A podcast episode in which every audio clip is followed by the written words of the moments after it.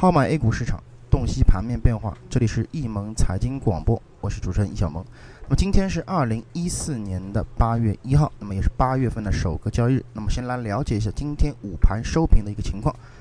那么今日两市略微低开之后呢，是在钢铁、酒饮料、电力等二线权重板块的这个直接带动下，是形成了直线上攻的走势。不过呢，我们可以看到，在盘中一线的一些权重板块，像石油石化、房地产，包括煤炭。啊，在收盘之后，资金都没有一个形成及时跟进的这么一个走势，最终大盘在经过数次冲高未果之后呢，啊，以小阳啊来进行一个收一个收盘，呃，创业板方面也是暂时告别了五连阳的这么一个走势。那盘面上我们可以看到，整个医药板医药类的这个板块出现了一个整体的联动效应，呃，医药流这个流通生物制品纷纷跃居这个涨幅榜前列。他们的涨幅呢，都是超过了将近百分之二以上。呃，另外，这个医药制造、医疗服务的涨幅呢，今天在这个上午收盘之后呢，他们的涨幅也是达到了百分之一以上。呃，小市值的板块上午整体表现也是相对强势的。那么，而有色板块啊，以及这个航天国防等，昨日相对比较强势的整个行业呢，是出现了一个调整。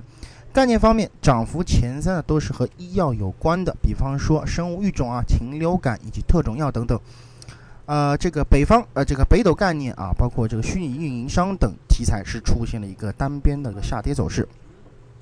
大盘虽然应该说在早盘是形成了一个继续收红的一个局面啊，不过大盘的按部就班啊，咱们易盟特色指标啊，现价线已经是处于了一个顶部线上方。呃，短期来讲啊，强势的一个同时呢，也是存在了一定的一个下跌风险，